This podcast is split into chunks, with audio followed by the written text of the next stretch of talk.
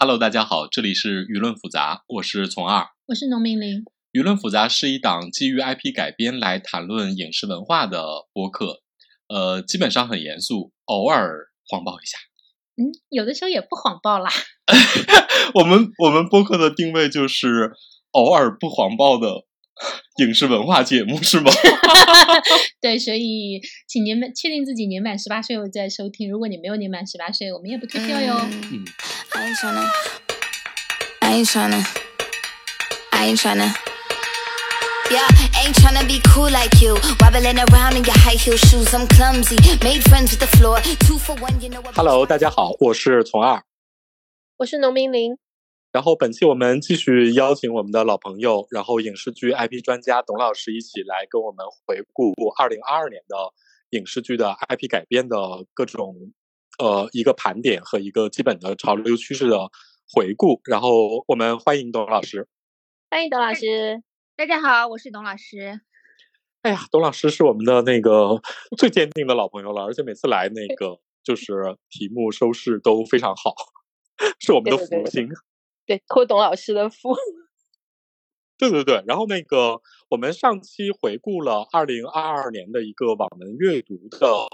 呃历史和我们对网文 IP 改编影视剧的这样的一个趋势的回顾。我们这一期呢是整个对二零二二年的影视 IP 剧做一个整体性的回顾，同时对各个类型进行一些盘点和新一年的展望。然后展望这一块儿就得得让董老师多说两句了。下面我们就那个呃，按着先按着一个剧集分布的播出的时间来做一个简单的回顾，同时我们也会在这个过程之中聊到一些类型的呃回顾和大概的一个趋势的预测。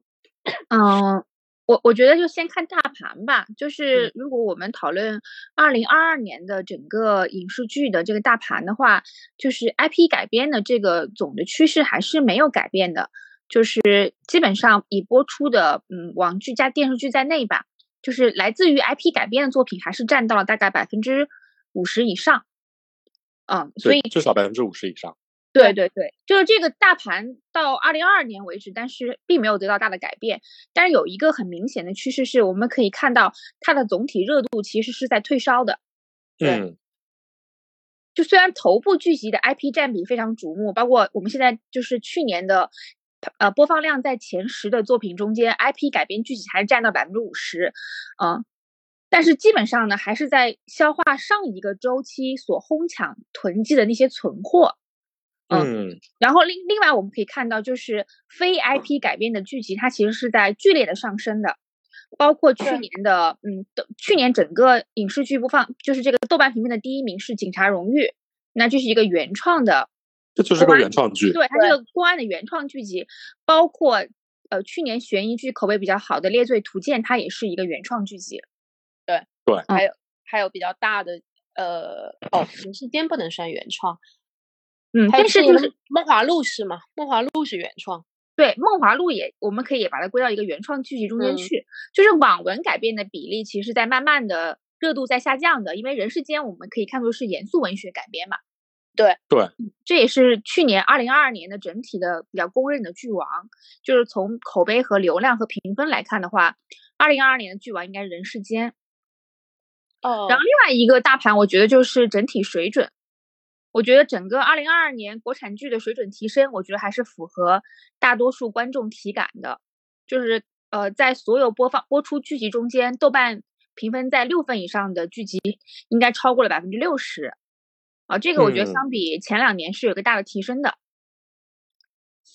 感觉整体的剧集质量其实是有了一个，其实是一个上了一个很明显的台阶，我觉得。对，我觉得是整体上了一个非常大的台阶，而且就是它的口碑和热度开始正向挂钩了，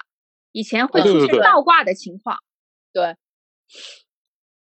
今年基本上高分剧和口碑它这个合一合一的情况是比较多的。呃，除了除了沉香如屑吧，对，就是它的高口碑的剧集不再在一个小众圈层内就是这样的打转儿了，而是基本上都是十万以上、十万人以上的票选了。比方说像《梦华录》和《开端》都有接近八九十万人评分，这个也是个很高的一个数值了，我觉得是。嗯，对，就这样的话，得出来结果相对均衡了。对像《苍兰诀》这种，大家可能以为说有更多流量的剧，其实在剧集类型和整体的制作风格上，都还是有一个挺明显的不同于，比如说一般的古偶仙侠的那种表现的。对，从开端开始的，我们可以明显看到，嗯，二零二二年的 IP 改编，其实它是题材创新和口碑都有一个质的飞跃。那么题材创新，我们可以看到年初的第一部爆款，像开端，它是一部无限流剧集。然后在口碑方面，我们看到传统的就是玄幻仙侠古偶这个战场，也诞生了很多高口碑的影视剧作啊，包括我们刚刚提到的《苍兰诀》，包括《梦华录》，包括《星汉嗯灿烂》，都是这样的。哦，还有嗯还有那个年末的那个《卿卿日常》，对，就是我们可以把开端放放到之后来说，在聊题材创新的时候来说，我觉得我们可以先来聊一下，就是整个 IP 改编最大的这个基本盘，就是玄幻仙侠古偶这个基本盘。嗯，这个确实是，嗯，对，就是去年的古偶复兴肯定是一个大家比较公认的最大的一个业界的话题吧，就是很多这个有出现了头部古偶的这个评分都在七点五分以上了，这个是比较难得的。就一般我们的古偶虽然有比较大的受众的这个基本盘，但是在口碑和豆瓣评分上其实是很难达到七点五分以上的。嗯，但是去年的话，《梦华录》有八点零，然后最高冲到了八点六，然后《星汉灿烂》大概在七点七左右，《苍兰诀》有七点九，那这包括《亲亲日常》也有七分左右这个得分，就已经很很不错了。啊，是的，而且在这个所谓的古偶复兴之前，其实我们业界曾经聊过，比如说像这种仙侠剧是不是已经到头了？就是大家已经到了一个觉得创新，或者是说那个整体的制作质量到了一个非常敷衍的程度，但接下来就迎来了这样一个相对来说大家觉得古偶复兴的这样一个高潮，所以我觉得还是业界有一个自我调试的能力。嗯，然后从今年呃，从二零二零二到二零二三，就是这个古偶的趋势并不会改变，因为今年也是一个古偶大年嘛，就有大量的待播剧，包括像《长相思》《长风渡》，然后像《长月烬明》《玉骨遥》这样的作品，都是由大的流量演员来出演的，然后在待播这个。投票上也是排在就是整个剧集的前十位的，但是可以看到，就是古偶我们已经明显的出现了两极分化了，就是要么就是花大力气去砸 S 加，要么就是小成去做成微短剧，指望这种呃靠新奇来出奇迹，就是它这个两个趋势非常明显。就中腰部的古偶已经变得越来越少了，就平台它在这个降本增效的整体的这个政策导向下，它基本上就是砸这个两头。就是待播的，要不就是超大级别的古偶，比方像《长相思》这样，对，包括像《玉骨遥》，包括像《长月烬明》这样的啊，包括《宁安如梦》，都是大卡司，然后大导演，然后大配置来，就是就是要冲一个爆款的这样的一个东西。要不就是把这个小的古偶去做一些特别小的微短剧，我们就期待就是嗯、小博弈，然后去弄一个特别大的回报这样的一个东西。就中间这个。就是它已经变成个哑铃形状了，就中间这个中腰部的作品已经非常少了。对，然后偶尔出现一个，比如说像王鹤棣红了以后出现的那个《浮屠园》吧，那那个作为一个中部，真是砸实了，砸实了这个中腰部古偶很难做这件事。我们我们一会儿梳理的时候会继续提到这件事情。那那个董老师，你觉得今年的这个仙侠古偶基本盘会有什么？除了我们所提到的整体的质量和这种呃两头做大的这样的一个标准之外，在类型上还有什么更好的创新吗？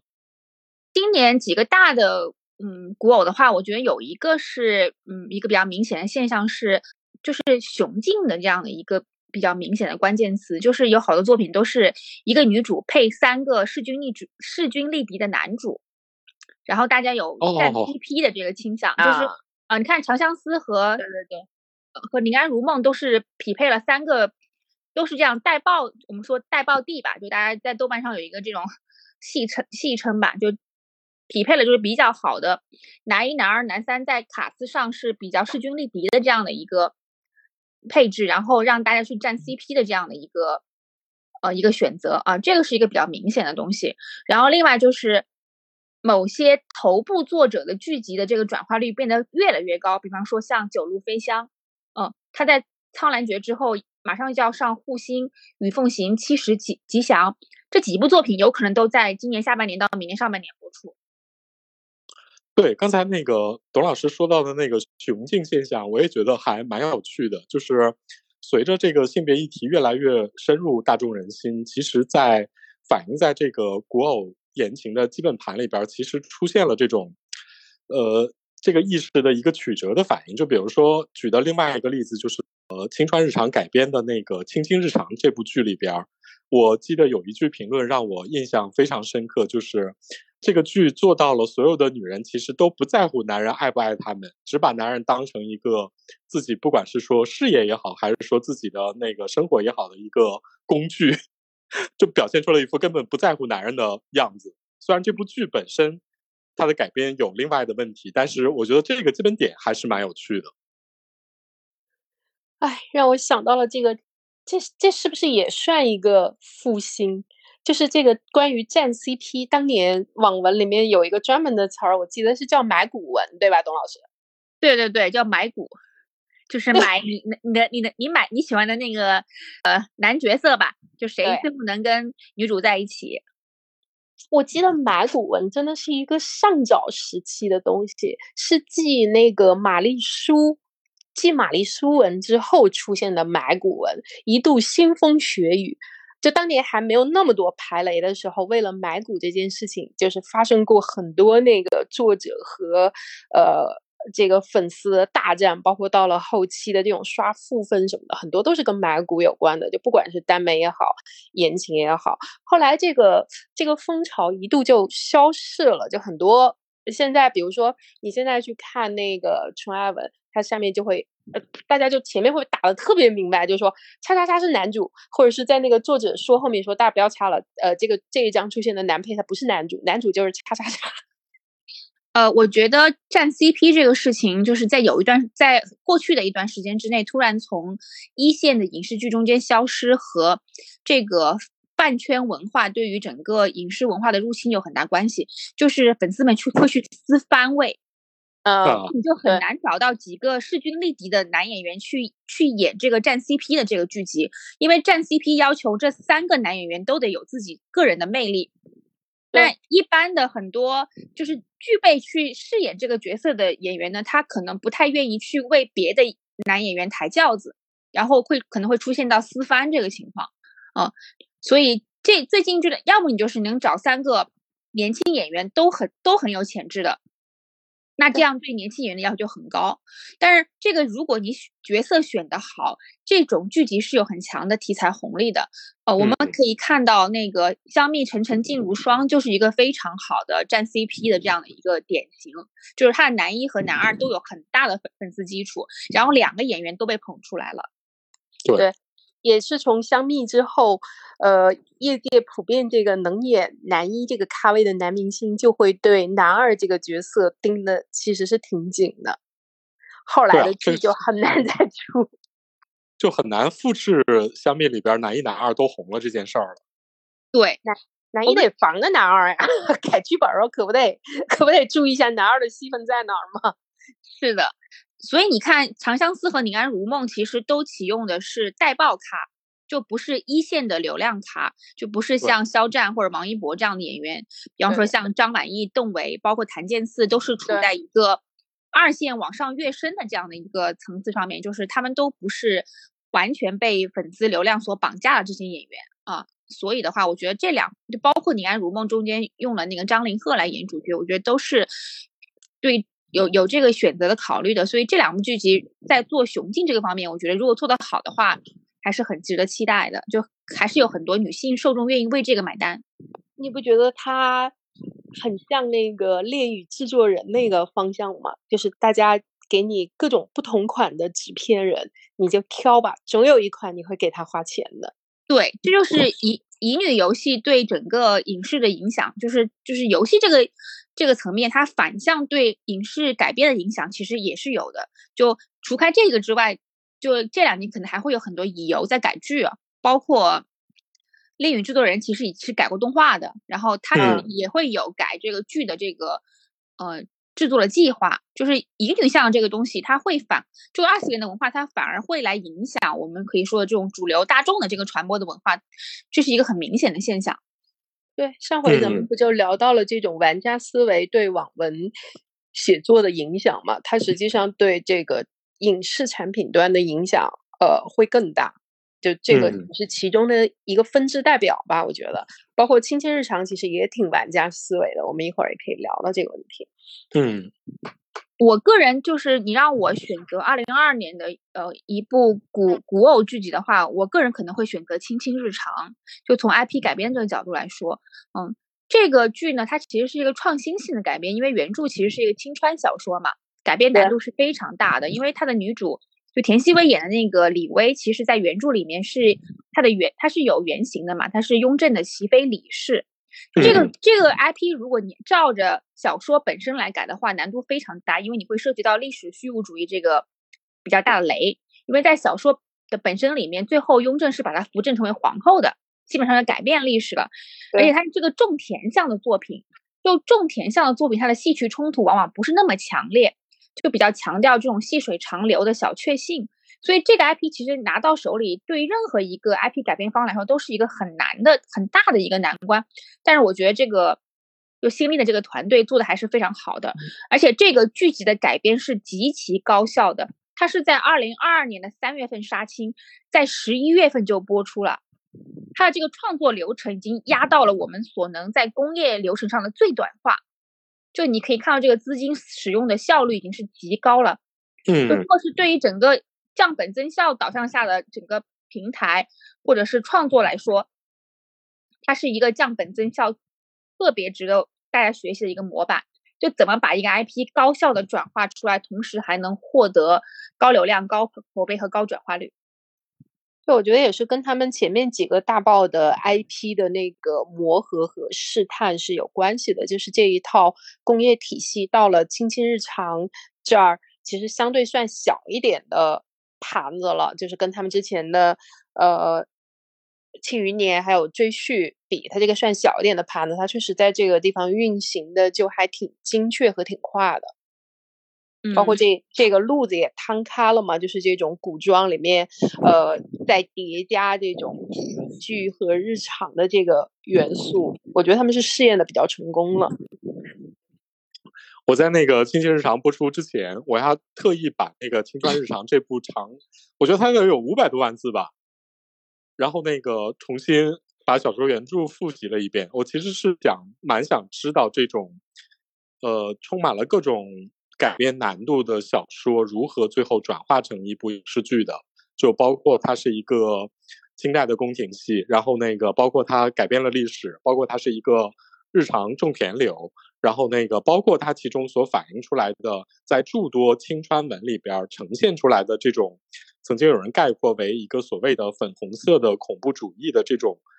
更现实主义倾向的这样的一个呃核心的主旨思想如何改编。我后来看完了那个《青青日常》之后，我心想，的确像董老师说的，就是它可以提供一个 IP 改编的范本，就是你如何把这些雷点避过去。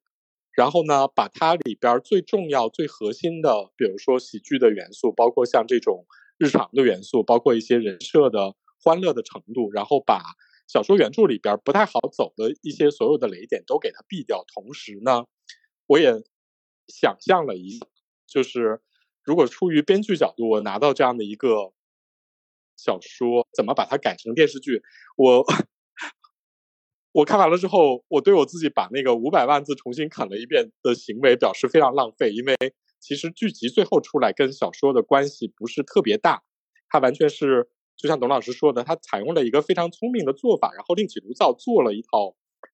但同时呢，就是如果从编剧实践的角度来说的话，广大就比如说那个呃一般的观众朋友可能不会了解，就是。如果你从事过影视业的这个实践的活动的话，你就会知道说，在这个剧本的改编过程之中，可能经历了若干个不同的磨难，要求它最后变成了现在这个样子。我只是说，它最后变成了一个很好的产品，这个的确还是值得大家来学习和借鉴一下。那个农民，你对古偶仙侠，就是在整个二零二二年的，你有哪部印象比较深刻，或者印象印象更为糟糕的吗？啊，你要说印象深刻，那确实，我觉得《梦华录》，呃，《梦华录》是一个代表。就是首先他在选择这个男女，包括这个剧情上，确实是有回到。我觉得他是有回到差不多十年前，就是在这一套完全按大数据来拍拍这个古偶仙侠的之前的那样的一个更市井或者是更人情化的一个拍法。呃，至少我觉得我在看前面几集的时候，看到刘亦菲，看到呃陈晓的时候，我觉得哦，是这是你看到他们就想哦，这是适合古装的脸。他们是长这样的，就是我我说句实话，就是看了这些年仙侠里面奇奇怪怪，真的不适合古装的各位流量，以后再看到这样的古装脸，我就觉得啊，欣慰多了，我能进入这个世界多了。呃，这是我看前面几集的这样的一个感觉，就是不管怎么样，我看电视剧我要有一个视觉上的一个沉浸，我才能入戏吧，我不能在看每一秒都怀疑说。这两个人是这个世界里的人吗？我我觉得这个是一个很复苏的东西，它更像就是我们以前看到，就是比如备受好评，现在还会经常被拉出来看的，像这种上错花轿嫁对郎，就你现在去看，肯定觉得技术啊、镜头各方面都没有嗯那么好，但是人是对的。我觉得首先它。嗯，就是影视剧，你到了后面一定是写人物，所有的情节肯定都是跟着人物在走的。人物本身没有立住或者是不可信的情况下，你得花加倍的力气去补这个情节，这个是他好的部分。然后他，嗯，我觉得他让我 印象更深刻的也是他后面的这种价值观上的呃复古。这个部分我们也在前面的播客曾经聊到过，就是这种以这种很传统的中国式的这种道德叙事，就这种风尘女和一个纯洁高官、一个善良的高官这种呃模式，它加入了更现代的类似于 girl helps girl，然后有女性力量、女性独立呃去包装它。我我觉得这个是一个在十年前的剧那种古装剧里是不太会出现的，这个是一个他加的很当下的东西。但他加完这个东西呢，他还仍然是一个粉红色恐怖主义，就是你没法细想他这个价值观之间的冲突，就是他给你营造出了一个特别浪漫，然后嗯特别自由的一个世界，好像就跟我们现在生活的这个呃职场。差不多，就虽然你有斗争，但是呢，基本上还在一个法治和相对，呃，大家默认我们是平等的一个世界里去进展的故事。但是你想一下，女主的身份，她是一个退役的官妓，然后再想想这个男主，实际上是一个，呃，差不多相当于宋代的锦衣卫。你你只要一旦想到你走出了这片流离的童话世界，想到现实呢，呃，你就一阵寒。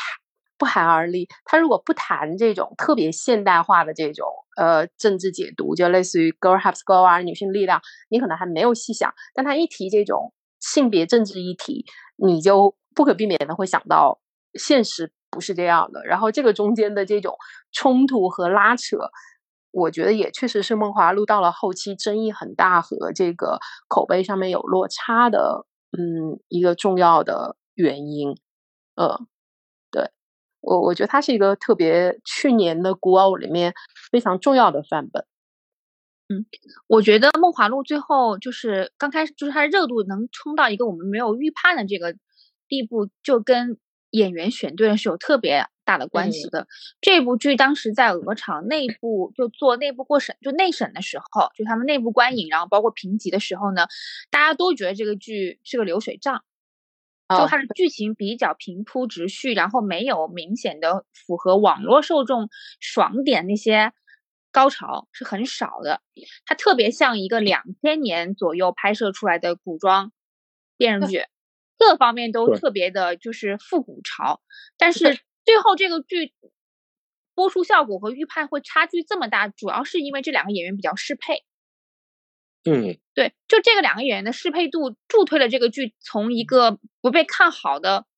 就是一般的这个定级的古偶剧集，到了最后到了播出了一个 S 加加级的这样的一个效果，我估计可能是有个厂内部自己的人也没有预判到的，嗯，所以我们可以看到，就是就是合适的演员遇到一个合适的题材，他能所迸发出的这个能量还是非常大的，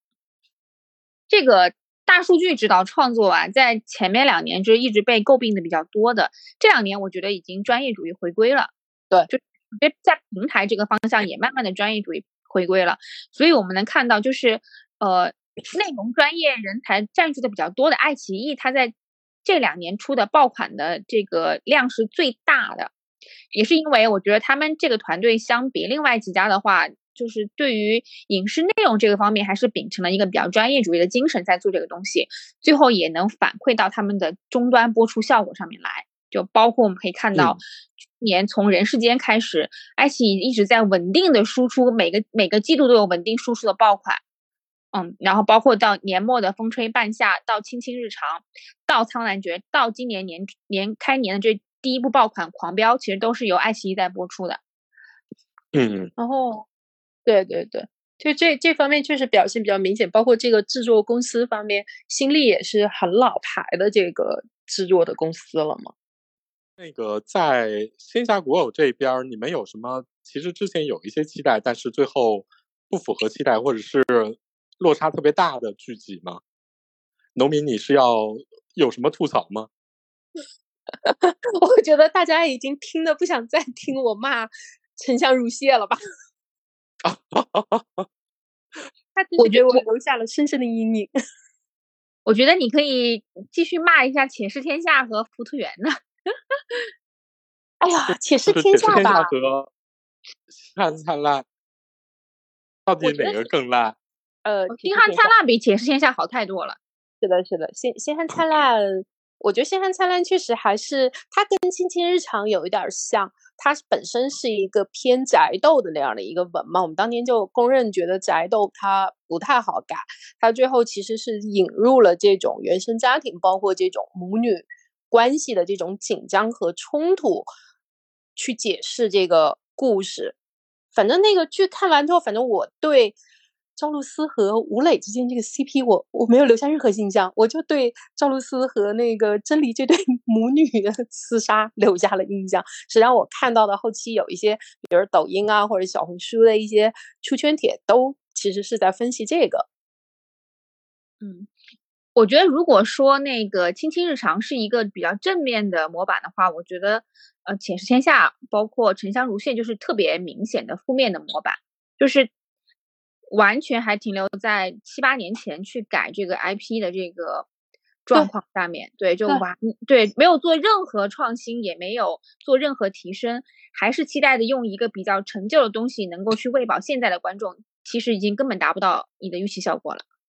且试天下还好一点，就且试天下吧，你觉得它就是陈旧、陈腐，大家就想我们交个行活儿，这事儿能过去就行了。但是沉香如屑，我真的觉得里面每个环节都像在骗钱，就就大家甚至想的不是我要交六十分的东西，大家都觉得，哎呀，我要以最少的力气，那个花最少的成本把这一摊给糊弄过去。它真是一个糊弄学的集大成，就是每个环节都糊弄，最后你就会得到一部沉香如屑。那沉香如屑和浮屠塔。你和谁更胜一筹？沉香如屑，还是沉香如屑赢了是吗？真的是沉香如屑赢了。呃，我就这么跟你说吧，沉香如屑所有犯的那个错都特别特别平庸，就是他连呃，他连想稍微创意一点，或者说我们做的激烈一点、狗血一点，他都没有这样的想法。就真的是我能。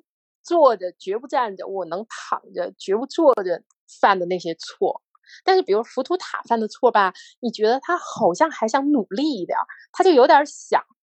呃，奔着顶楼那种，我要很狗血，然后每个人演的很极致去做，你觉得他好像有一点这样的努力，但是限于他的质量和想象水平，他做的囧雷囧雷的，但他的那个雷点，我还能给你一一细说一下。但沉香如屑的雷电我都快忘了啊。哎，那个福图塔作者尤思雪的作品应该也有陆续在改编的吧？这个福图塔的那个姐姊妹篇在改，姊妹篇叫什么？这玩意儿还有姊妹篇吗？有有有姊妹篇。哎呀，差不多是差不多是这个，就喜欢写这这这个他的架空这一套一家子嘛，这个这个家族嘛。哎呀，真的，我要跟董老师，我们俩得聊一聊这个游戏去，就不要看我们天天骂骂咧咧，实际上他的作品，我觉得我们看了得有起码超过一半吧。我不止吧，我应该部部都看了。你刷新了我对你的认识。我想说一下这个浮屠塔呀，就浮屠塔这个。这个 IP 这个偏方吧，我觉得就属于这种偷鸡不成蚀把米型的。就他做这个 IP 嘛，其实就想打一个题材擦边球，又因为这个，其实就是为了打这个这个男女主的人设，就这个假太监和这个宫妃搞到一起的这个人设，对，就想靠这个比较呃炸裂的狗血这个人设，然后去赚一波流量。但实际上这个 IP 其实不太适合改。而且假太监这个人设，其实在过审上是有一点难度的，所以他这个剧集改到后面就四不像，就你又要为了过审去隐藏掉一些东西，但是同时呢，你又想做的很狗血去吸引受众，最后就变成了哪头都没没捞着。所以这个我觉得这个这个剧的全方位的平庸是由这个片方自己造造成的，就选择了一个不太合适去做转化的 IP，然后做出来一个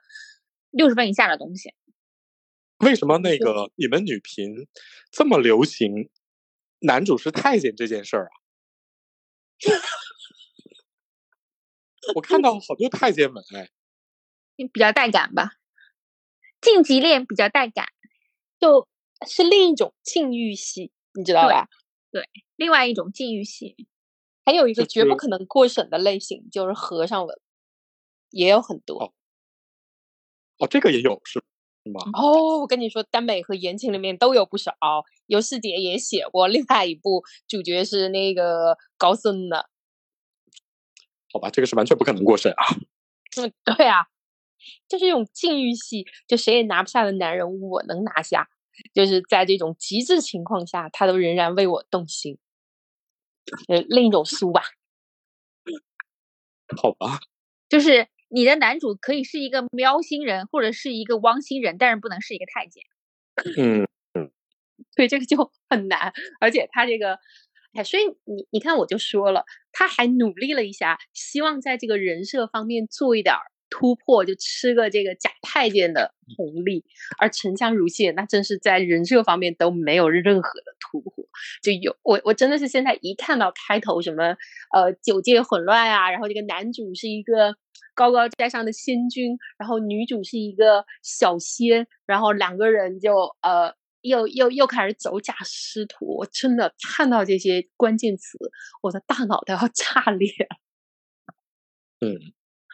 我我很难原谅他，就是他的这种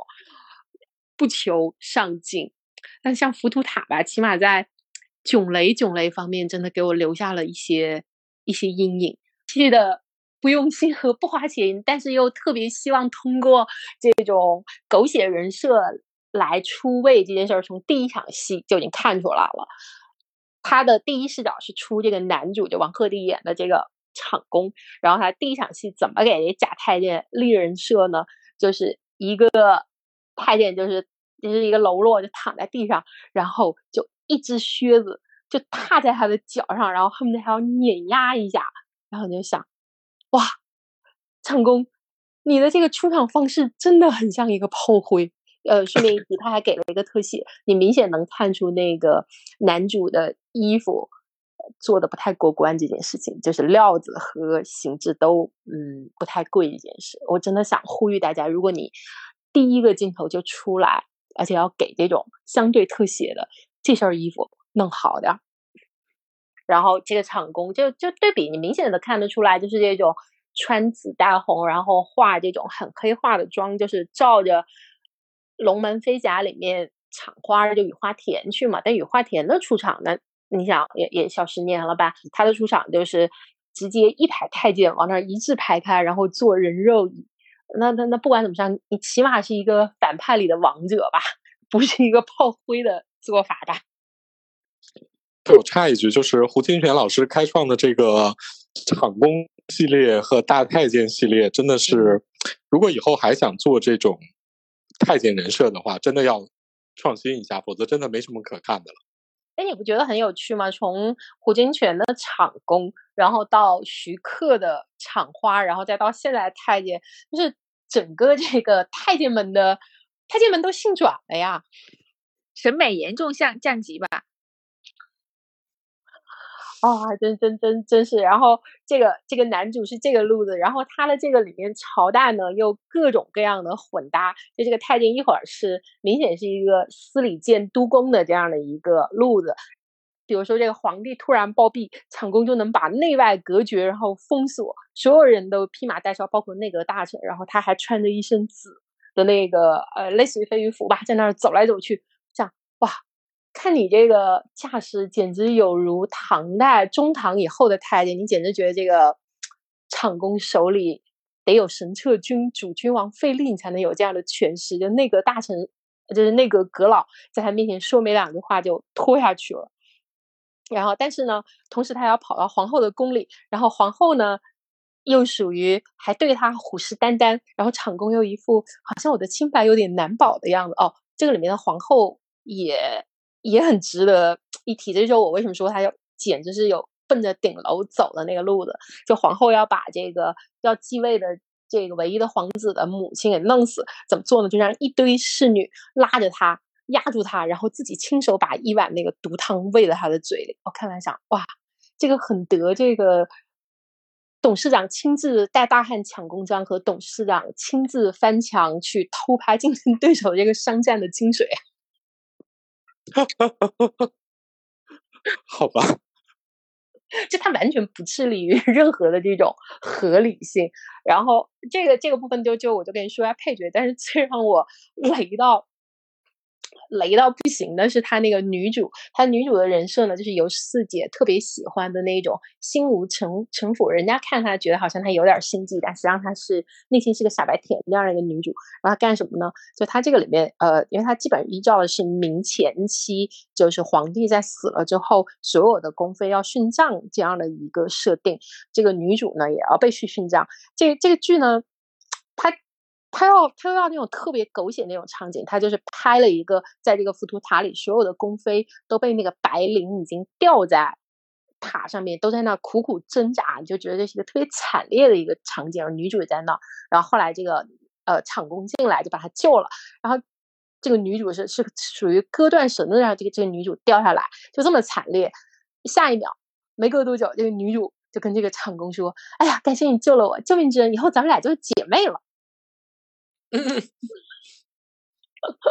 你知道那种感觉，就完全是一秒，这个戏从铁链女一秒变成了金秘金秘书为何会那样？就当时看的我一愣一愣一愣的，我简直愣的回不了神。就是我我跟你说，这种精彩场面在《沉香如屑》里是看不到的哦。就这种匪夷所思的转化和切换，我觉得就像董老师前面说的一样，就是他。这个这个剧方，我觉得在改编这个 IP 的时候，真的是什么都想要。他又想要这种惨烈的，呃，特别有压力的这样的一个女主的设定和背景。一方面呢，他又要维持住那种好像，哎，这个很轻松、很甜，甚至还有点搞笑，男女男女之间还挺平等。但是这这一切杂糅在一起之后，就让人不寒而栗。你想，你刚从那儿被救下来，然后后面都是一些别的被吊死的人，然后你你你在外面跟一个场工一个一秒就能够杀掉你的人，那个说，哎，咱俩就做姐妹吧。我觉得这事儿你一细想，简直不寒而栗。所以我跟你说，最后《浮屠浮屠缘》这个剧在豆瓣上居然还有六点七的评分，我也是有点惊讶。哎，你不觉得今年 豆瓣的评分普遍有点异值了吗？跟粉丝控分控的越来越好有关系，真的是，我觉得是。这个剧主要是，嗯，因为它是王鹤棣在苍兰诀》就升咖之后的播出的第一部剧嘛。这部剧其实第一部播出的剧，对嗯评级是比较低的，因为它投资非常小，它大概可能在七千万人民币左右，是一个比较典型的 A 级古古装剧吧。就是他本嗯来不应该获得这么高的关注度，完全是因为王鹤棣本人的这个升咖以后，然后获得了比较大的这样的期待值。其实不管是呃卡斯，然后包括团队制作团队的这个水平和这个 IP 的成色，其实是扛不住大家去用放大镜去对去看他的。对对一旦你看他，就会像我刚才说的那个第一个踩脚的镜头一样，你衣服过不了关，就不要给特写嘛。呃，那要不然我们聊完古偶，然后再聊下一个类型。我我自己其实是觉得，就今年除开就是古偶的这个大基本盘之外，另外有一个比较大的趋势是这种复合题材剧，然后就是年终播出的《风起陇西》。嗯，这种古装加谍战的类型历史剧，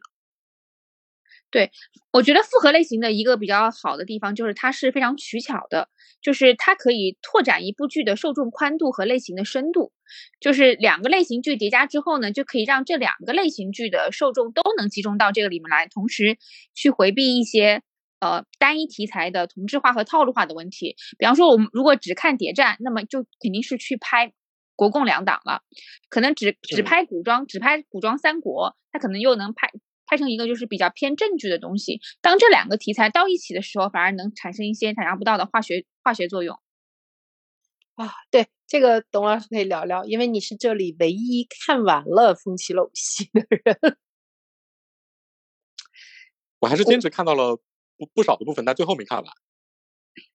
我是觉得还是可以的，但是他对年轻受众特别不友好，就是他的对白太冗长了，然后节奏又比较慢，然后那个乌漆麻黑拍的，就是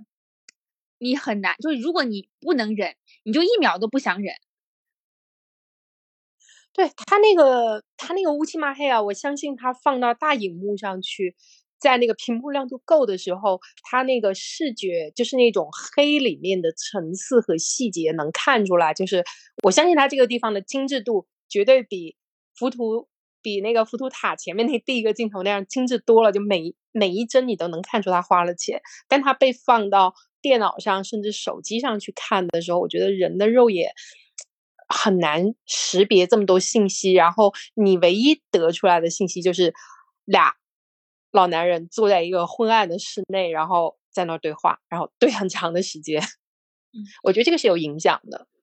这个可能是因为导演的风格导致的，但是我本人还是很看好马伯庸，就是他这个 IP 改编赛道的，就他写这个，我们常我们就把它定义为历史可能性小说吧，就是在这个历史的缝隙里面去寻找一个想象力的空间，这这种方式，我觉得还是很有市场前景的。我对这个剧的看法其实有两点，一个就是所谓的收看的收视的生态，其实对剧集的影响还是挺大的。这一点上，比如说作为一个陆阳，作为一个电影导演来做这个电视剧，他其实是完全做出了一个电影的质感。但是如果你是在比如说通勤的路上用手机来看的话，它对你来说就特别不友好，由此也导致了很多差评。这是一个我觉得是现代的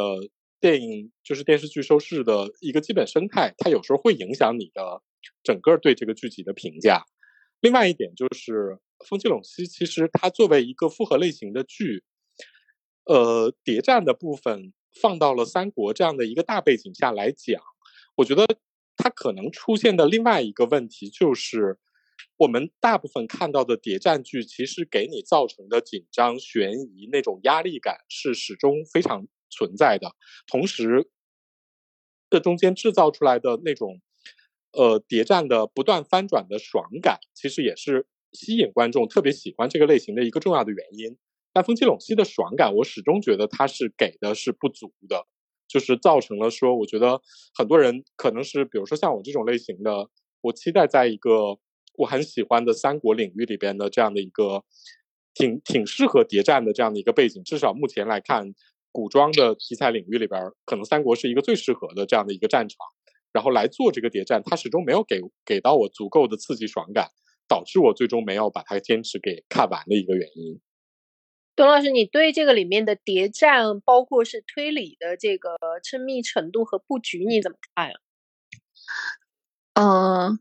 原著这个方面其实写的就不太好。就马伯庸有一个特别不好的就是习惯，就是经常他写的那架构写的比较大，然后收不回来。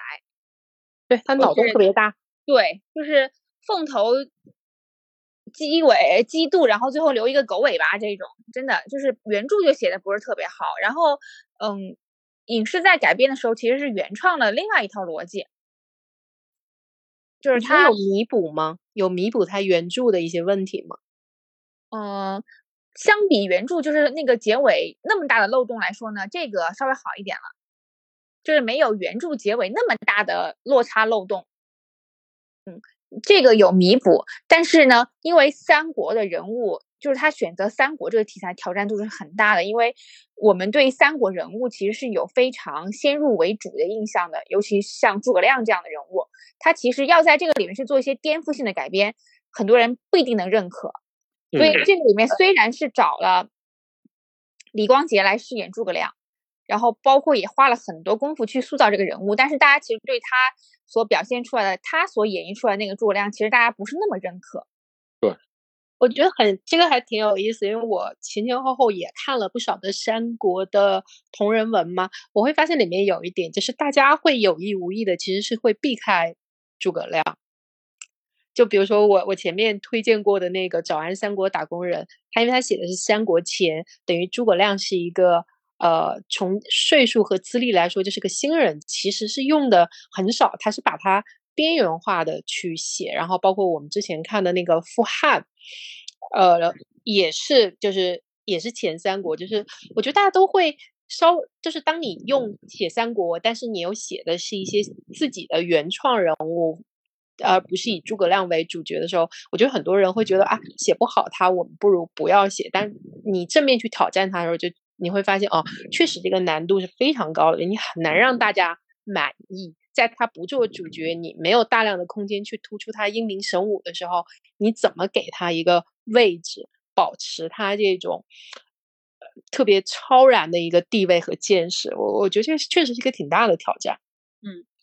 马伯庸今呃，就是这两年他的这种历史可能性小说一直在做比较大的转化，因为它是个大 IP 池嘛。对，今年那个显微镜下的大明，然后包括我自己比较喜欢那个两京十五日，嗯，可能都会在这两年跟大家见面。就我比较喜欢两京十五日，是因为它真的是找了一个非常小的历史缝隙去去讲这个故事，因为这它它的这个历史切入点在明史上大概只有一百个字，哦，就是讲的仁宣仁宣。之治交接的时候，仁宗去世了，然后宣宗作为太子是在南京，对他需要在十五就半个月时间内从南京赶回北京继位，然后在这个赶回北京继位这个路途中间，他所遭遇的这个悬疑的这个故事，当这个点一旦被讲出来的时候，你就天然有一个很强的好奇心，然后有很去吸引你去跟着这个作者去往下看。他选的这个人物压力就很大嘛，因为他一路回去的这个过程中，他还要经过一些呃心怀叵测的这个藩王的这个领地，所以他先天是给出一个很强的悬念。我觉得这个是马伯庸的脑洞强的部分，他一上来就给这个人物一个你你你作为观众很难拒绝的开头。对，然后他所选择这个人物，并不是一个影视剧。做了很多呈现的人物，不像诸葛亮那样，就是真的是珠玉在前，而且很多人很多呃受众已经对这个人物有形成自己内心的定论了。呃，明宣宗是没有的，就是他的空间就特别大。明代题材的影视剧其实目前为止还没有一部特别成功的，所以大家其实对他整个的历史人物也没有那么熟悉，不像清宫戏已经反复的教育了大家，所以我还不能这么说。还有两京十五日能够有一个有一个现象级的表现。你你忘了大明王朝一五六六了？那那都是多少年前了？也是，那的确很多年了。在进入这种大 IP 时代之后，就确实这个明代的没有什么特别突出的表现。嗯嗯，我们再聊下一个大的基本盘。呃，今年的下一个不算基本盘吧，就是我们可以说，就是能够值得一聊的，应该就是之前我们回到开头的那个开端嘛，就是新类型剧集。哎，开端所呈现的这种无限流的剧集有后续吗？还有后续？芒果现在正在拍那个蔡骏的《十九楼》，那个是一个无限流呈现方式的剧集，也是游戏闯关式的。嗯嗯，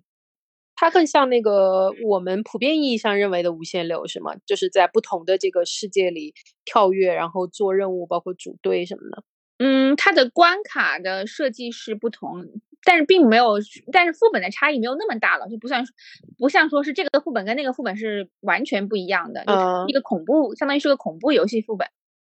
就是不同的关卡而已，但肯定比开端这种时空循环更接近于我们想象中的无限流一点。啊，嗯等于等于他就专门用一个世界出来做，对吧？对对对，你可以把它想成类似于呃《沉入神之锁》呃不是神锁那个弥弥留之国的爱丽丝那种。哦，那不就更像大逃杀了吗？嗯，反正在类型创新上，我觉得今年年初由开端引领之后，还有很多的这种平行世界穿越和这种时空循环类的，比方说《一闪一闪亮晶晶》《天才基本法》《救了一万次的你》才不要和才不要和老板谈恋爱。那么这几部剧集都是以这种小众新类型去作为突破口的，在剧情设定和故事叙述方式上，我觉得都有新的突破，打破了以往我们看到的常规的这种公式化的套路框架吧。哦，你可以讲一下后面这这几个稍微小一点的类型啊。这几个小一点的类型其实都是时空循环类的，呃，就也没有做的特别，没有在时空循环方面有什么很新的突破，就哪怕小的也也不太有，是吗？对。但是它的讲述方式就跟我们之前讲的那样，它是那种闯关式的剧情推进，就更接近于游戏或者是玩家视角的。哦，后面这几部好像都没有呃特别爆，是吧？对，没有特别爆，因为它这个类型还是比较小众的。就如果我们放到一个大的受众群体中间，那肯定还是古偶这种可能会有更大的基本盘，因为女性受众会更倾向于去看玄幻仙侠古偶。这种类型的那个是说《死亡万花筒》也也被改编了是吧？对，好像刚刚开机吧，但我觉哦得这个就属于自己找强壮了，很难出来。哦，这个太勇了！我每我每次看到这个听到这个消息，我都想说哇，太勇敢了。对这种高概念，你如果想落地的话呢，嗯，因为高概念剧集其实在过审上难度还是蛮大的，嗯，尤其是无限流这种，如果你是恐怖副本的话，过审难度非常大。嗯，所以我们看到的就是，如果你真的能够在类型新类型中杀出一条血路呢，反而是像开端，或者是像无，或者是像那个天才基本法这样，它有一个比较明确的主题价值的剧作更容易出来一点。这两部剧作其实都还是比较正能量的。对，而且我觉得像我们前面说，像《死亡万花筒》有一点，就是你拍完了，如果你后期要改，哇，你真是我觉得都改了很难接上。没错，呃，像《天才基本法》，你们俩都看了，对吧？你们觉得它的删改痕迹和包括跟原著的差异方面大吗？我个人还是更喜欢原著一点。天才基本法的改编，我觉得不是特别成功。呃，他对原著的原著的一方面啊，原著的那种表现，数学家的精神本来就是一个怎么说呢？它是更多的是一个精神内涵的诠释，他在小说里得到了一个比较充分的展示。但是在一个走情节的这样的一个剧集上的话，我觉得他可能表现的并不如小说那么好。另外一方面就是它的改编类似于一个重生的概念，然后那个这个概念其实在剧集里边做了一个很好的诠释，我觉得这个是他在创新上做的很好的一个部分。但同时呢，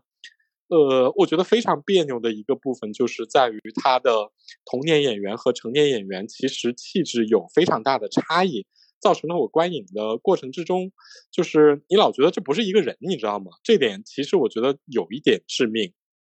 女主她爸就是数学家的这个这个神奇的数学家的人设方面，他其实做了一些改编，我觉得这个改编不是特别成功。你说的这个改编是指什么？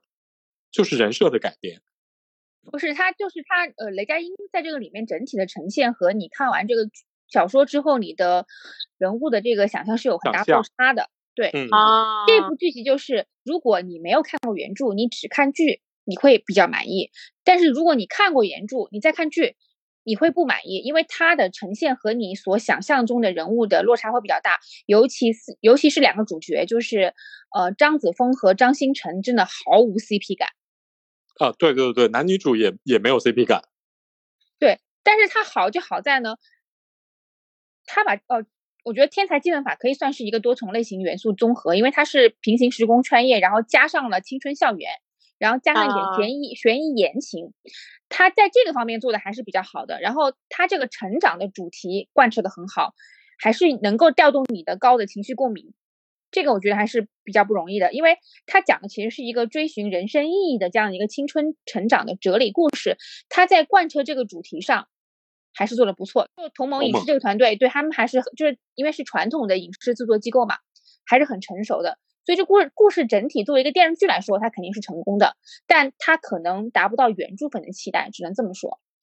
对，其实我对《天才基本法》的播出还抱了挺大的期待的，因为我个人有一个。个人的偏好就是我非常爱看这种学霸文，就是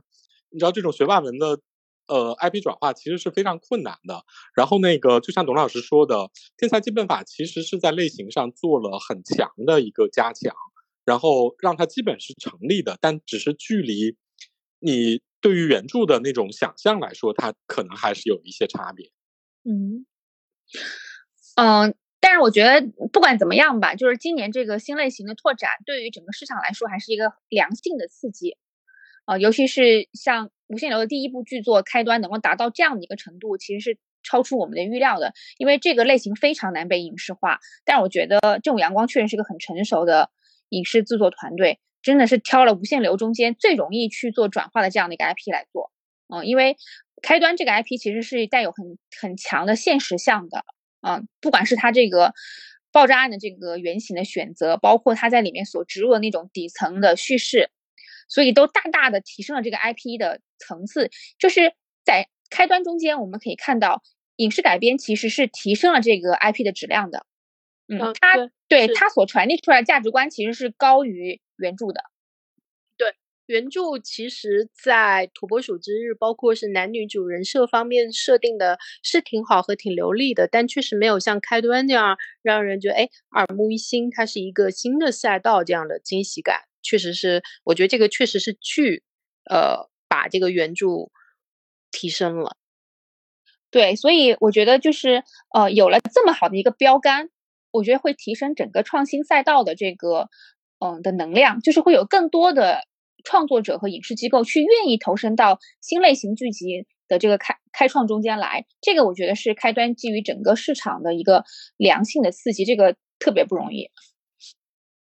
我觉得无限流改编真的是，就是网文里边无限流的精品还蛮多的，但其实改编还挺难的。就是今年有一个无限流的文，我忘了是哪部了，被改编成动画了，但是因为。他写到的，比如说有一些电影世界，你是拿不到真正的授权，或者说拿到的难度太高了，所以说他把这些文章里边写到的，比如说像那个漫威宇宙的世界，或者是说星战的世界，什么巴拉巴拉的世界全删掉了，结果动画就变成了一个特别四不像的结果，就最后也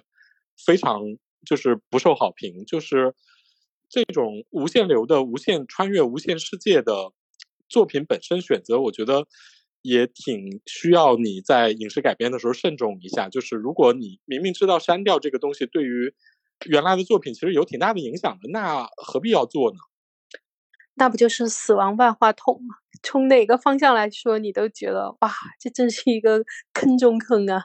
嗯嗯嗯，我们不是在就是我们这个嗯，就是这个选题的上半集中间去聊了，就是我们推荐的那部小说叫做。穿进赛博游戏干掉 BOSS 成功上位嘛？啊，对，就是我个人其实还是非常期待女作者笔下这种高概念作品的。其实无限流在男频不算是一个特别就是新的类型，但是我觉得就是女作者去写这个高概念的作品呢，就是她在去构建这种高度幻想世界和高度刺激世界观的同时啊，她能够展现出女性特有的这个温情底色。就是如果我们去看蔡骏的那个十九楼和看开端，还是会有差异的。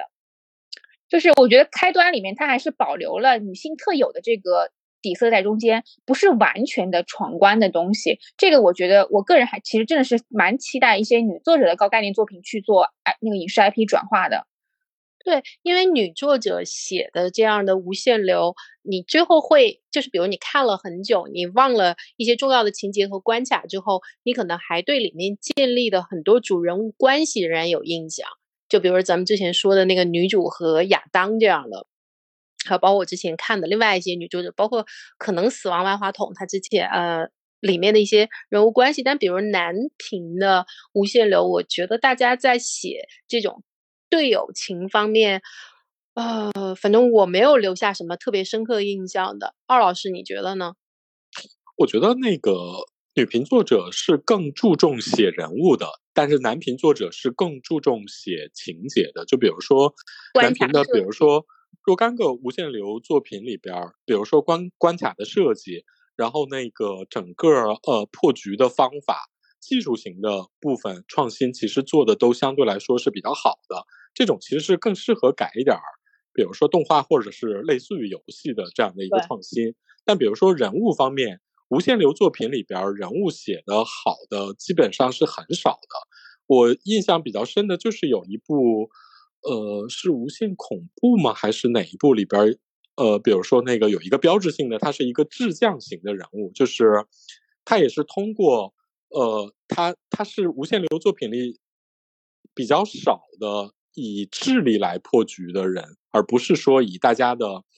无限成长的这种武力值来破局、破破局的这样的一个一个人物设置，但是你要说人物形象和人设的丰满性的话，我觉得还是女作者更更擅长一点。呃，这两年那个晋江文学城有一个作者叫做十十四周，他有一部科幻向的作，就耽美科幻向的作品叫做《小蘑菇》。小蘑菇，对对，这一部作品其实是比较典型的末世文，但末世文其实是男频更上。更擅长的一个题材，这个作者他就是以女性向的视角去写了这个末世文，构建了，我觉得他构建这个异世界，包括他的幻想，还是具有一定的深度的。这部作品在二零二一年是拿到了第十二届全球华语科幻星云奖的最佳长篇小说银奖，那很难得的。他如果不是耽美的话呢，他应该就能很快进入这个影视改编流程，就非常遗憾他是个耽美，所以就真的很可惜。而且末世题材本身要改编难度。政策难度也也不低吧？对，末世还是看你对于世界的设定。如果这个设定是特别暗黑，或者是就是强调这种极端环境下的这种资源夺抢，或者是人性阴暗的话，这个末世是很难被呈现出来的。所以主要还是看你对于末世的这个世界观的设定。所有的末世都照着《流浪地球》去写才 OK 吧？啊，对，差不多吧。我反正值得提一句的，包括那个那个我们没有聊过的那个《唐朝诡事录》，它是一个这种这种怪谈类的一个古装类型，也还算是有一点创新和类型，就是一个一个悬疑的古代奇幻剧吧。嗯，我觉得唐诡啊，就《唐朝诡事录》就属于那种，呃，特别。嗯，就是就完全就其实是依靠制作精良，对，来赢赢得了口碑。其实他的那个呃案件写的也比较简单，但是他对于氛围感和整个剧作的这个精致感的这个程度上，确实是你能看到，就是传统影视机构的那上一代的，就是那一批影视人，他们对于专业主义的这个坚持，就是比方说郭靖宇导演这个团队，他们做出来这个东西，它就是一个。在行业水准线以上的东西，告诉你说那一代专业的这一波影视人，他们就是这么去对待他们的作品的。这个我觉得确实是值得学习和认可的。我看了几集《唐朝诡事录》，就你明显看出来制作非常用心，而且整个的水准也保持在一个当下的水准，不会觉得有任何，比如说像沉香如屑之类的 那种水准。浮屠塔，对，对我觉得它各方面都是一个八十分左右的行活儿，就形式感做的很好，已经可以了，真的已经很可以了，很可以了，真的很可以了，能各方面八十分已经谢天谢地了。又不冒犯大家，也没有像沉江如屑一样不求进取的激怒我，也没有在这个剧情 bug 方面像这个浮屠塔一样的激怒我，然后也没有在价值观方面激怒我，已经很好了，已经感到了这位观众的被尊重了。对，而且我觉得他们还挺与时俱进的，他们在拍这个剧的时候，同时套拍了微短剧。这个我觉得会成为未来的一个常态，就是尤其是这种大 IP 作品中间去套拍一个微短剧，这个做法还是挺聪明。番外吗？嗯，它这个微短剧是什么？是相当于日常番外这样的东西吗？呃，它是以它里面不是两个男主吗？就是嗯，卢凌风和那个苏无名，他以苏无名为主角拍了一个番外。啊，哎，这有点像日剧喜欢的那种做法，就是在一个大热的剧之后，他拉一点人出来拍拍一点 SP 嘛。对，特别像。但是，但他这个就是完全其实是为了赶短视频这个风口嘛，就微短剧这个风口。所以我觉得他们抓热点抓的还是很准的，而且这个微短剧的剧作质量那是远超呃一般的微短剧制作机构的，就是在在制作上就降维打击嘛。对，真的是降维打击。这这这不就相当于那个奢侈品，再顺便出一点副牌啊？对你这个比喻非常贴切。对，就这也降低成本，然后同时一机多吃。对，然后同时也为这个 IP 去圈另外一波粉丝，而且它还可以有一个长尾效应吧？它这个微短剧还没播吧？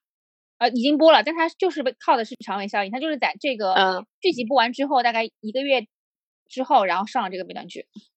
对，它就可以延续这个讨论度和这个热度嘛。去年好像就是这种影视宣传的视频物料这方面的宣传，好像铺在抖音上铺的还挺厉害的，成为一个特别重要的战场。对，抖音现在是影视宣发，我觉得最主要的战场了，已经是。这点。而且这点，二老师不是是不是特别有发言权？你作为一个把抖音删了又装，装了又删，删了又装的，抖音上其实对于一个剧和一个电影的，不管尤其是那个就是收视是非常非常重要的。就是那个抖音日常，像我这种不太刷，我在抖音上主要是寻求一些低级的快乐啊，就不太那个，就是什么猫啊狗啊什么就乱七八糟的东西，然后那个。我其实不太刷到这种，比如说影视剧推荐，刷到我就会把它划走。但是就在这种情况下，我还是就所有的热门我都会看到，而且那个大家都会在抖音上做非常强的宣发，而且一个比如说一个爆款的短视频，对于比如说电影的票房和影视剧的收视都非常都非常重要，就是真的会有人就因为。比如说一个十五秒甚至一分钟的这样的一个短视频，就决定去看这个剧、这个电影。另外一方面就是那个，我在抖音上也刷到过一些微短剧，虽然说那个这种微短剧跟刚才董老师提到的这种降维打击的制作精良的微短剧差别比较大，就是你一眼就能看出来这一集不超过，老觉得有一种一集不超过一万块钱的感觉。但是呢，其实也有挺多热度还可以的，包括有一个有一个我不知道那个农民你刷到过没有？就是一个一个汉服博主做的，叫什么“长公主在上”？没有，“长公主在上”是去年微短剧的大头部了，就破亿的播放量的。对对对，他做的很好，我还真的兴趣盎然的看了几集，而且他是那种他是那种摄影手机屏的这样的一个长啊，就是长的镜头。就竖屏镜，竖屏镜头，然后那个，它就是我说的那种特别适应抖音平台这种这种微短剧，它完全不给你讲逻辑，完全就是每集就给你一个夸张的抖音的那种短视频的高潮，一个女 A 女 A 的路线，所以说那个最后好像刷的各种收视率和口碑都还可以。就是等于一个也是基本上把传统影视的这个结构，呃，抛在后面，只给你端上来这个充满了多巴胺的高潮部分的剧呗。对对，它是一个特别抖音短视频的东西，跟传统的影视剧是我觉得走的逻辑完全不一样。它是一个女 A 男 O 的设定，这个在传统影视剧里面，我们目前还没有大范围的去采用这个人设。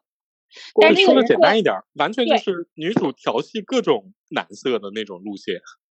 这不又是一个雄竞题材吗？嗯，差不多。比较低俗的对，其实就是比较低俗的，对就比较比较上不了台面，但是你看的也挺爽的。哎，也轮也轮到那个各位女消费者们享受这种不上台面的东西了。之前就是 大量的这个起点男频和这种这种剧，男读者在享受，那不男观众在享受，现在终于轮到女观众了。对，呃我不得微不说，短微短就是反正我觉得微短剧的话，可反正可以值得单独聊一个吧，聊一期吧。就以后反正如果我们有机会，可以跟大家单独去讲一讲微短剧这个赛道的这些变化。嗯，反正回到我们这个主题，我们刚才之前讲过了，呃，寻幻仙侠古偶的这个大基本盘，然后讲了复合类型剧和新类型剧。其实我个人就是呃，去归纳二零二二年的这个 IP 改编的整整体的这个趋势的话，一个就是我们刚刚讲到的 IP 的质量在大幅度的提升，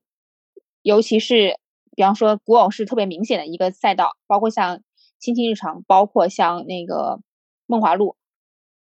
第二个，我们在聊到这个符合类型剧和新类型剧的时候，可以看到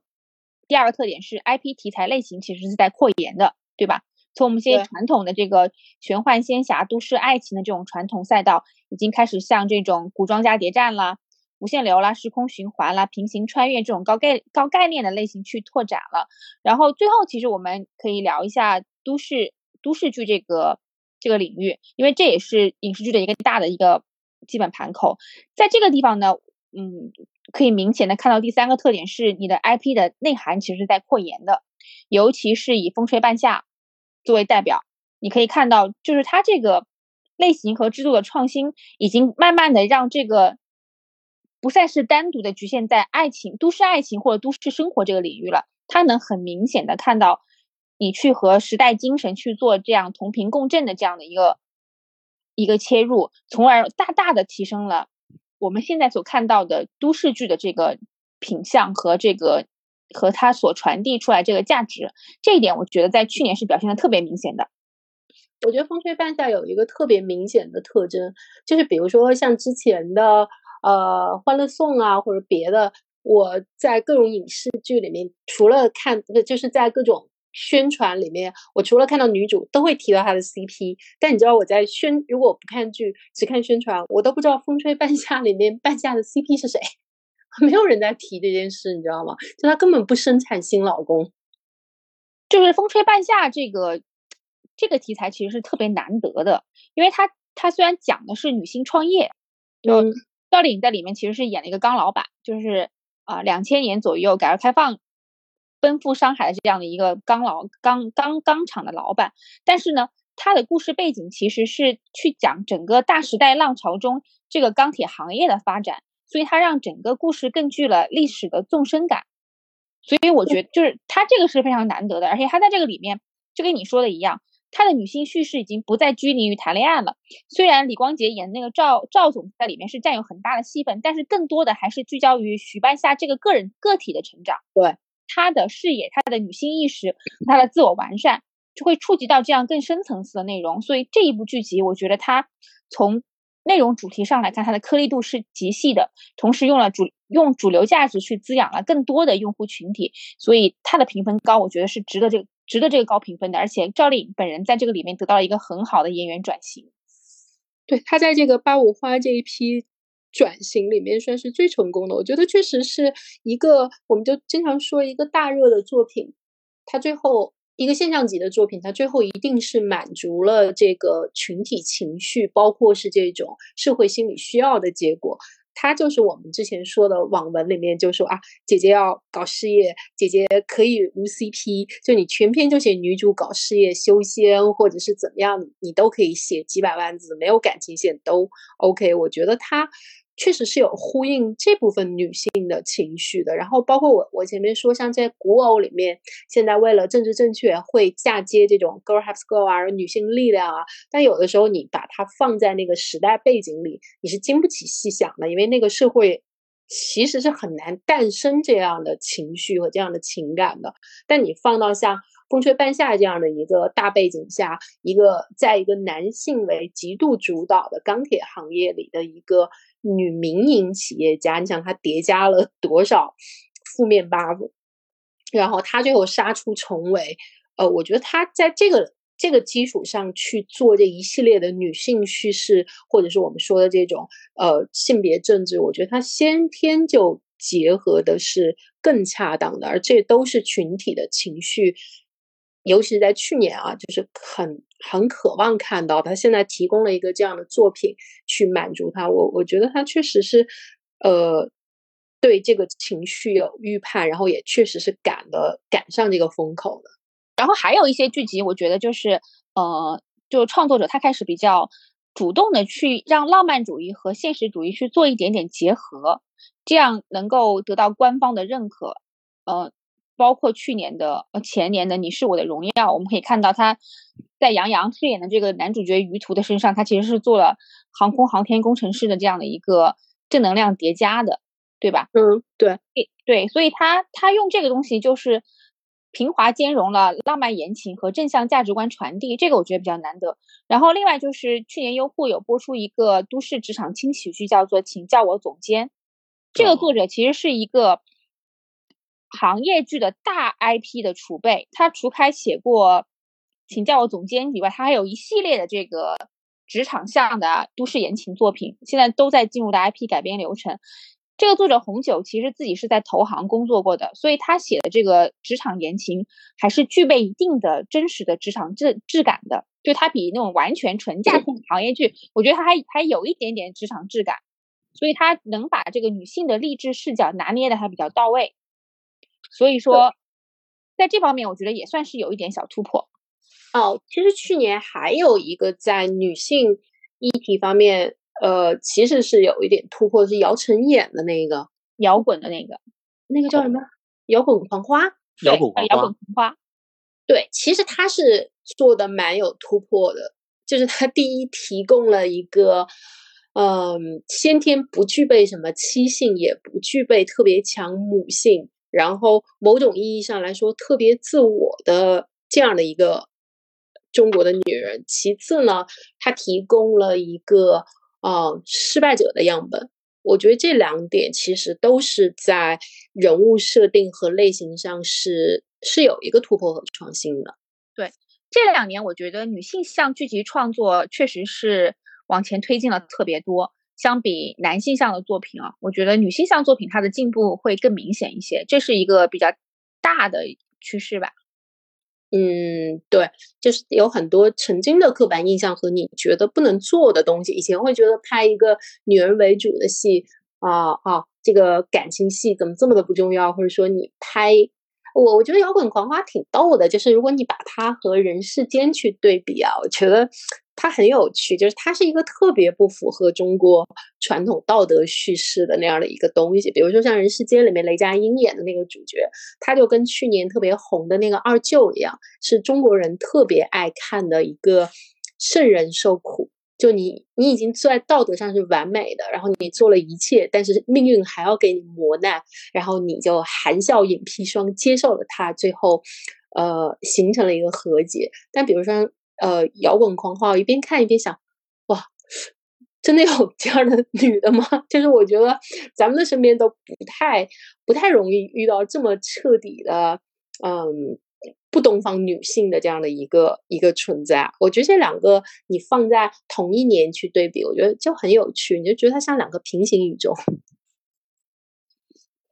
从二老师，你觉得这两年男性向的作品有大的突破吗？我觉得这两年在庆余年之后，男频小说包括男频 IP 的这个，基本上是进入到一个就是低谷蛰伏期，就哪怕像这种玄幻升级流的作品，好像也没怎么看见了。去年有大家是进入了一个比较清醒的阶段，知道了所谓的男频大 IP，其实在转化影视作品上的难度是非常高的。相反，反而是在动画领域里边，我觉得出了不少还可以的作品。真正在，比如说像前两年比较比较红火的一些大 IP，那个什么来着？就是那个九州的一个系列，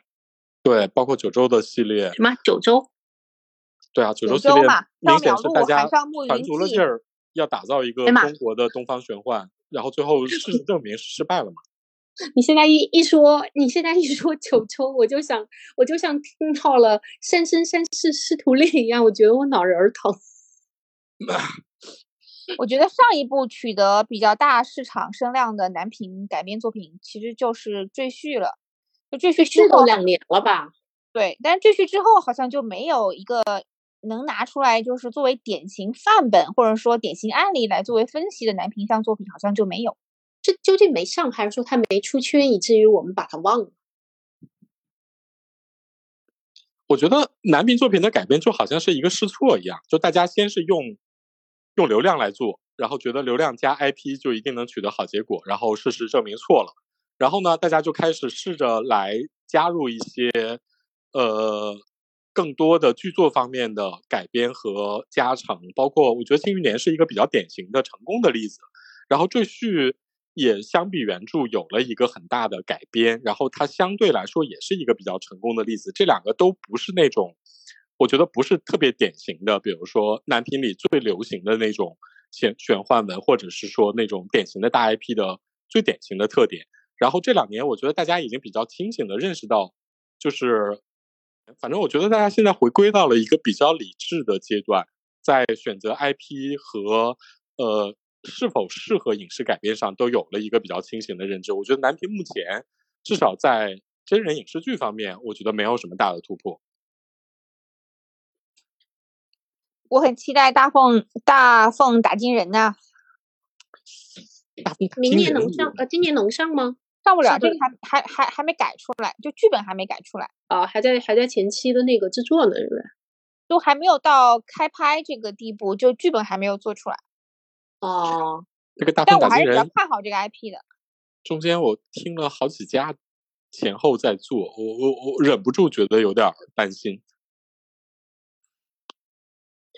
它还相对好点儿，因为它其实里面是有人物关系的，就他和他的队友的这些群像方面，就也也很适合这些叠加这些年的这种男频叠加的这种呃喜剧的元素，看他怎么改吧。反正高五部分是很难弄了。大风打金人还行，它不算是一个特别高武的世界。我觉得大风打金人有一个很明显的特点，就是他一开始写作之后不久，他就很明确的奔着一个影视改编的方向去嗯做。对他没有把自己设定在一个特别高武的世界，然后他也做了很多类型的叠加，然后包括这种探案、武侠，然后玄幻，然后都叠加在了这样的一篇文里边。我觉得他是挺有意识的去做这样的一个针对性创作，但是我挺不喜欢就是这种在网文刚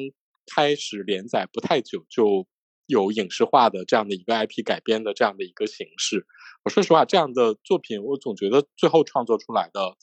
只能是一个相对流水线上比较好的工业产品。这个男性向的 IP 改编啊，就是目前两个大流量其实都还是传统作者，就今年和明年肯定都还是马伯庸和刘慈欣吧。我觉得这嗯不可撼动了，简直是。啊，是的，而且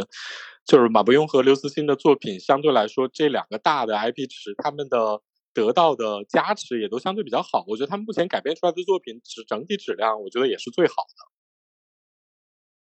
而且网文网文向的作品，嗯，说实话，就是《庆余年》第二季这么迟迟难产，其实可能也让很多投资方对这种两百万字往上需要多季呈现的作品去望而却步了。就是一季能所呈，就是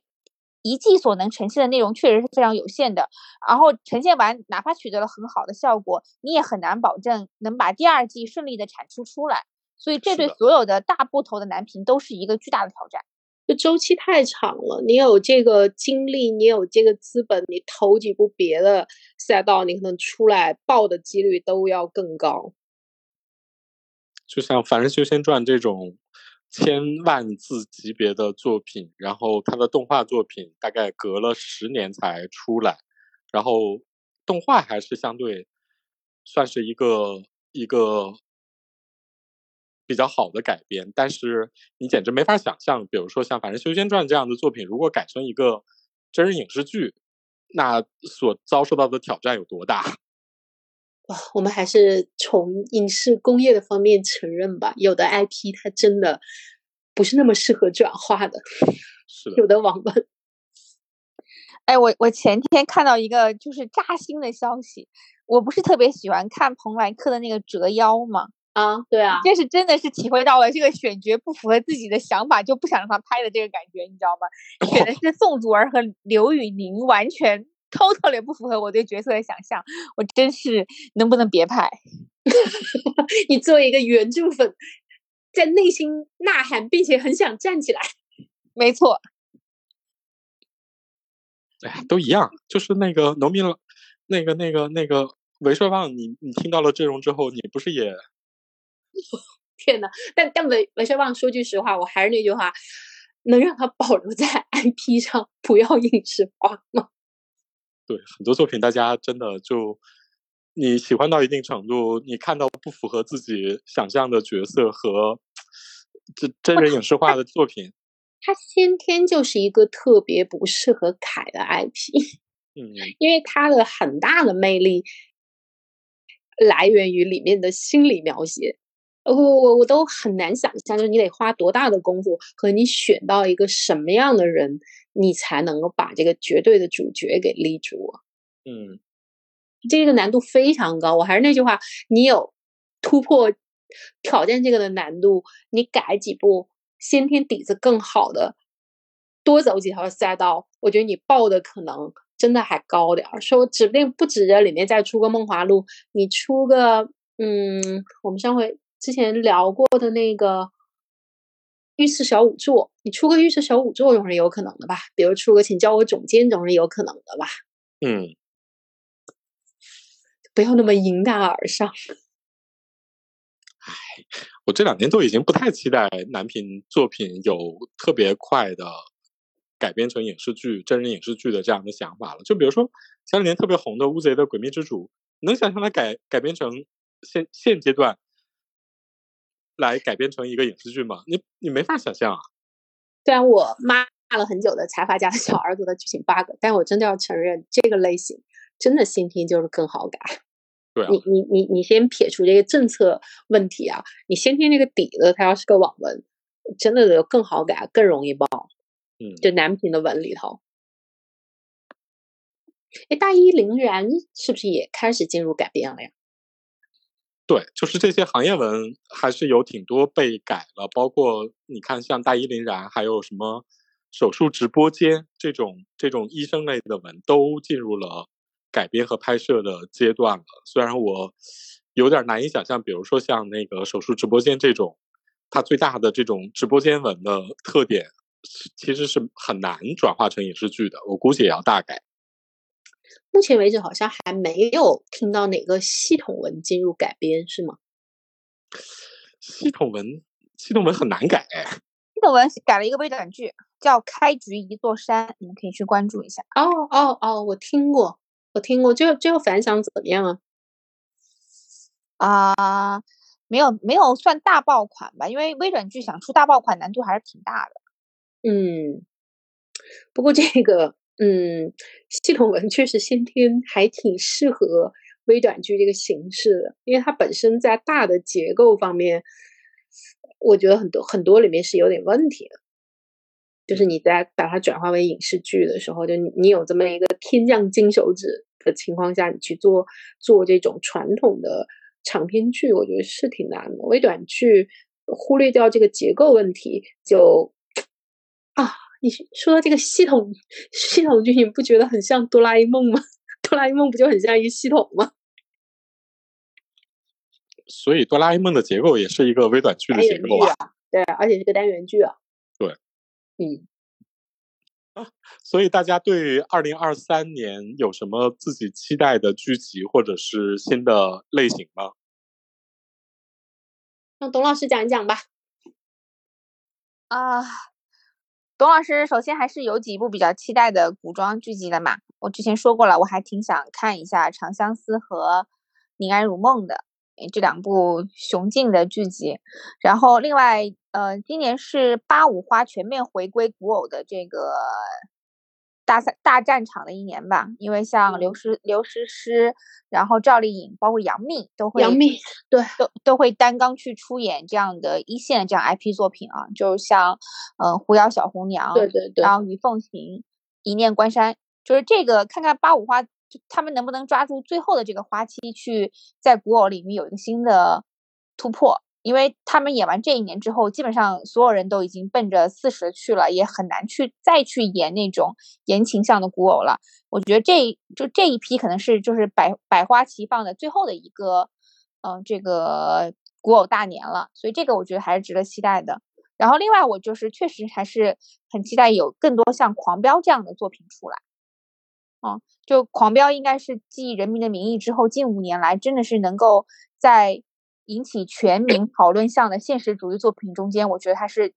很难得的一部作品。它的评分已经超过了《人世间》，然后我觉得讨论度也超过了《人世间》，这个我觉得是值得我们去好好的去盘点一下的。对，它是一个有全民讨论度的，因为《人世间》那时候大家看了是觉得好不错，但是很多它的受众实际上是属于沉默的观众，所以它其实，在互联网这个舆论场的声量是没有那么大的。像《狂飙》确实是，哇，我觉得他简直是今年春节档的赢家。OK，那农民，你对二零二三年有什么新的期待吗？啊，如果说有期待的话，可能就是我希望在古装种田文的领域能有一些清流。哦哦，对，因为经历过二零二二年之后，我觉得大家都会陷入有一点疲惫，同时你又有一点想回归到日常生活，但是是一个相对真实，但是又不是那么真实，就是你跟真实保持着一点点距离，然后让人没有特别强压力的剧。所以它这种种田，尤其是在这两年，我们都被短视频和被游戏改编的很厉害。这个心态和观影习惯都被改变的很厉害的情况下，也许我觉得在种田剧这个赛道会诞生一些相对新的结构，就不是我们之前一直强调的这种强因果链啊，然后呃强勾连的，可能它更多的是诉诸于这种玩家的心态，就怎么说，就有点像嗯游戏里的生活玩家那样的东西吧。可能我我我希望在种田剧这个赛道，我能看到一些这样的东西。期待我的那个热爱的东北小地主被改的好一点。明年、今年能上吗？今年估计上不了，但是可以期待一下吧。啊，应该可以上，我觉得可以上。他已经开拍了，他杀青的快的话，对对对，他因为他后期不是特别多，我觉得可能 Q 三或 Q 四应该能上。啊，好吧，看看我欢乐的小地主能拍成啥样。哎，我那你呢？你有什么期待？我可能期待的反而是，呃，男频，比如说一些那种那种现实向的行业文，比如说像大国重工之类的这样的文。嗯，我觉得就是这种改开年代的行业文，这两年来看的话，一个是它是一个现实主义的潮流，另外一个就是我觉得这几年有一些剧集在还原年代氛围和描写中国的这种。怎么说呢？一方面是民族情绪，另一方面是这种民族的，我我们民族行业的一些中国职场特性方面的人情世故方面，其实是很擅长的。所以有经验，我还对比较有经验。所以那个虽然中国的行业剧相对来说目前没有产生出什么特别好的，但是像这种改开年代的这种行业加商业的一些背景的话，我觉得还是可以期待一下。对，其实我想说，《人世间》里面的职场莫名让我觉得有点真实。对啊，什么《人世间》《山海情》里边的职场都挺真实的呀，风吹半夏什么的。对啊，所以我觉得这方面，我觉得还是有理由期待它能出一个精品的好剧。嗯，等等看这个男品类吧。嗯，以上就是大概我们对二零二二年的一个整体类型的回顾、回顾和一个大概的对二零二三年的一个期待。然后最后，哎呀，也谢谢董老师再次呃辛苦的跟我们进行回顾和展望，谢谢董老师。好的，好的，下回继续来跟我们一起八卦吧。好的，好吧，那这期就先到这里。好的，大家再见，拜拜，拜拜，拜拜，拜拜。I'm a bitch, I'm a boss. I'm a bitch and a boss, I'ma shine like glass. I'm a bitch, I'm a boss. I'm a bitch and a boss, I'ma shine like glass. I'm a bitch, I'm a boss. I'm a bitch and a boss, I'ma shine like glass. I'm a bitch, I'm a boss. I'm a bitch and a boss, I'ma shine Say like bitch on the glass. after, you been the before. I've been the stallion, you've been the seahorse. Don't need a report, don't need a press run. All of my bad pics been all my best ones. I wear the hat and I wear the pants. I am advanced, so I get advanced and I do my dance and cancel the plans. Said boo, don't be mad, cause you had a chance. Yeah, said I took it and I ran for it. I run it and I stand on it. Money on the floor when we dance on it. Shine bright on it, put a tan on it. Said I took it and I ran for it. I run it and I stand on it. Money on the floor when we dance on it. Shine bright on it, put a tan on it. Like, bitch, I'm a boss. I'm a bitch and a boss, I'ma shine like glass. I'm a bitch, I'm a boss. I'm a bitch and a boss, I'ma shine like glass. I'm a bitch, I'm a boss. I'm a bitch and a boss, I'ma shine like glass. I'm a bitch, I'm a boss. I'm a bitch and a boss, I'ma shine like glass.